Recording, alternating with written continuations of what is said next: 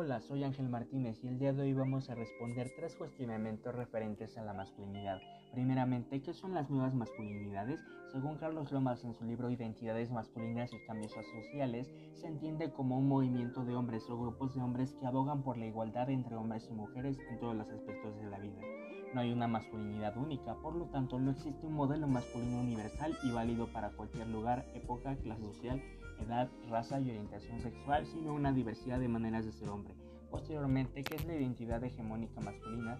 En la obra Género y Poder, el sociólogo australiano Connell la define como la configuración de prácticas de género que encarna la respuesta corriente aceptada del patriarcado que garantiza la posición dominante de los hombres y la subordinación de las mujeres. Tal modelo supone la persuasión a partir de los medios, familia, etc. Es un fenómeno cultural e ideológico, una división sexual del trabajo. Para Burin y Meller es una estructura simbólica arbitraria compuesta por mitos creencias y significados sobre el ser hombre, indica cómo debe ser un hombre auténtico.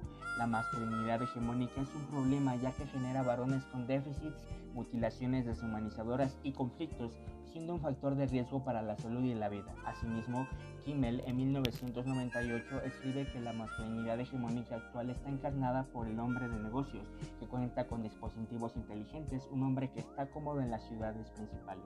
Finalmente, ¿cuál es la función de las nuevas masculinidades dentro de la atención a la violencia de género? Erradicar las violencias contra la mujer, centrar su accionar y sus reflexiones en el desmontaje del modelo imperante, proponer prácticas de igualdad entre hombres y mujeres, el activismo social, la investigación académica que aborde la problemática de la violencia de género y construir masculinidades incluyentes, mejores, resistenciales y subversivas que contribuyan a las relaciones de género. Muchas gracias por su atención. Deseamos que esta información les sea de utilidad. Hasta pronto.